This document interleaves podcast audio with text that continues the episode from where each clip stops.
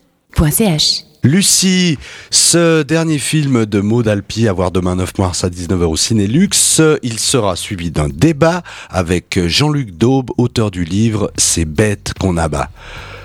Georges, euh, gorge, pardon, cœur ou ventre? Dé- définitivement les trois. Gorge, cœur, ventre, titre très évocateur, désigne non seulement des parties du corps, mais aussi des centres émotionnels. Apparemment, c'est un titre choisi en référence à un poème de Pasolini. Donc aujourd'hui, même si c'est la journée euh, internationale des droits de la femme, on va plutôt parler de vaches, de cochons, de veaux, de bouvries. Parce qu'il n'y a pas encore de journée dédiée aux bœufs et aux cochons d'abattoir.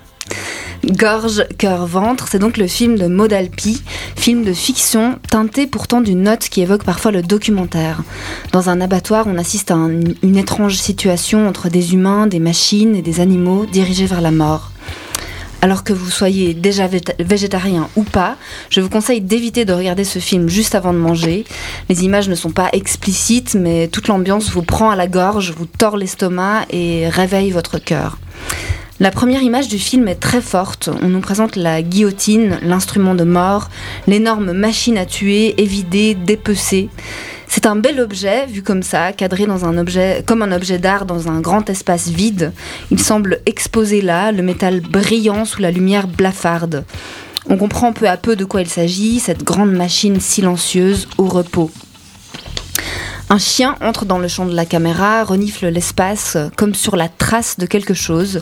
Il met sa patte dans le bassin de la machine d'un geste qui semble étrangement ému.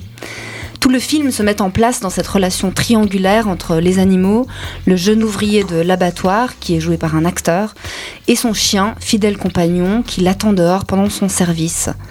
Le travail a lieu la nuit, ce qui rend l'atmosphère euh, d'autant plus lugubre.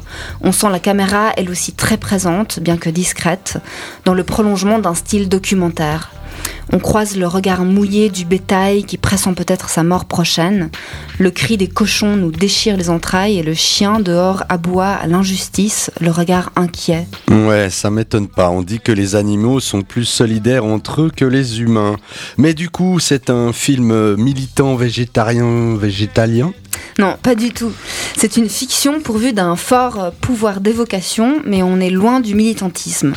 Les paradoxes entremêlés rendent ce film bien plus intéressant qu'un simple plaidoyer pour des droits des animaux ou une dénonciation de la bouverie. La tendresse infinie de l'ouvrier envers son chien, la position ambiguë du chien entièrement dévoué à son maître, qui est pourtant le bourreau d'autres animaux, le rapport de l'ouvrier lui-même avec le bétail qui l'emmène à l'abattoir, on sent bien que les choses ne sont pas noir et blanc, que des tiraillements s'opèrent.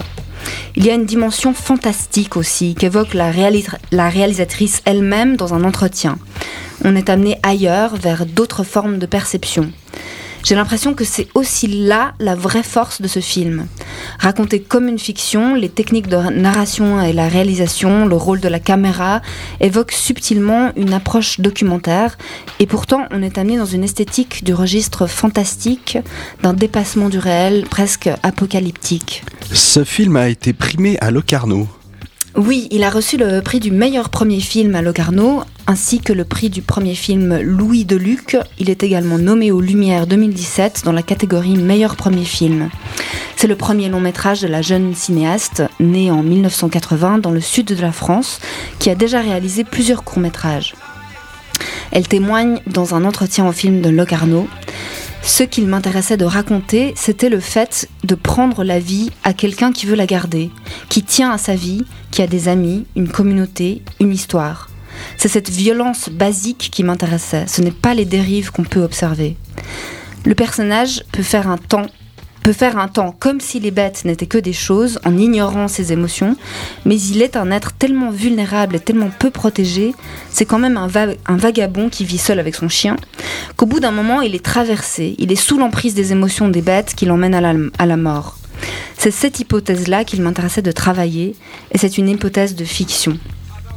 Gorge, cœur, ventre de Maud Alpi, raconter le fait de prendre la vie à quelqu'un qui veut la garder, c'est puissant et c'est à voir demain au Cinélux à 19h. radiovostok.ch